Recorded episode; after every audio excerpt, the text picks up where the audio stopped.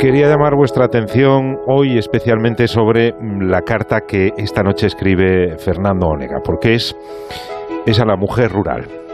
Buenas noches, Fernando. Muy buenas noches, José Miguel, y buenas noches, mujer del campo. Te escribo porque hoy, 15 de octubre, ha sido el Día Internacional de las Mujeres Rurales. Y tengo la impresión, ojalá me equivoque, de que pasó muy desapercibido.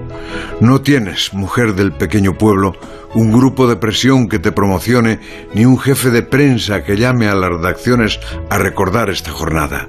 O quizás sea que tenemos el cuerpo en otras historias, en el atraco de la luz, en todos los atracos que nos hacen a diario. Pero para mí, el 15 de octubre es el día internacional más importante del año. Porque es tu día. Y si es tu día, es el día de mi madre. Y de todas las mujeres que, como mi madre, hicieron y hacen posible la vida en el campo porque son su alma. España no está más vaciada porque existes tú, mujer.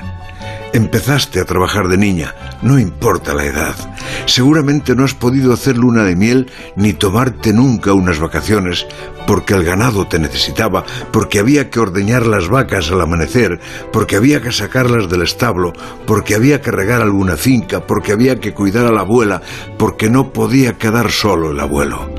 Yo te he visto en la huerta en durísimas mañanas de invierno y coger con tus manos hortalizas congeladas.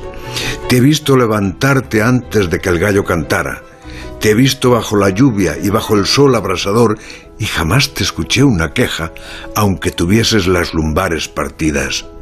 He visto cómo se deformaban tus manos y ahora, cuando te veo subida en aquel tractor o conduciendo tu coche, no sabes cuánto celebro que se haya dulcificado tu esclavitud. Pero sigues sin poder tomar una semana de vacaciones y sigues impidiendo que España se vacíe más. Y eres la alegría de la aldea, y eres el motor de la España campesina, y eres la que transmite la cultura de la España rural, y eres la continuadora de aquellos sabores que llamamos recetas de la abuela, y eres la que pasarás esos sabores a tus hijos que a lo mejor son ingenieros y se hicieron ingenieros porque allí, en el pueblo, había una mujer que se compró una vaca más, o una cabra más, o un terruño más, para que ese hijo pudiera estudiar. Dios, cuántos homenajes te debemos, mujer, y qué inagotable gratitud.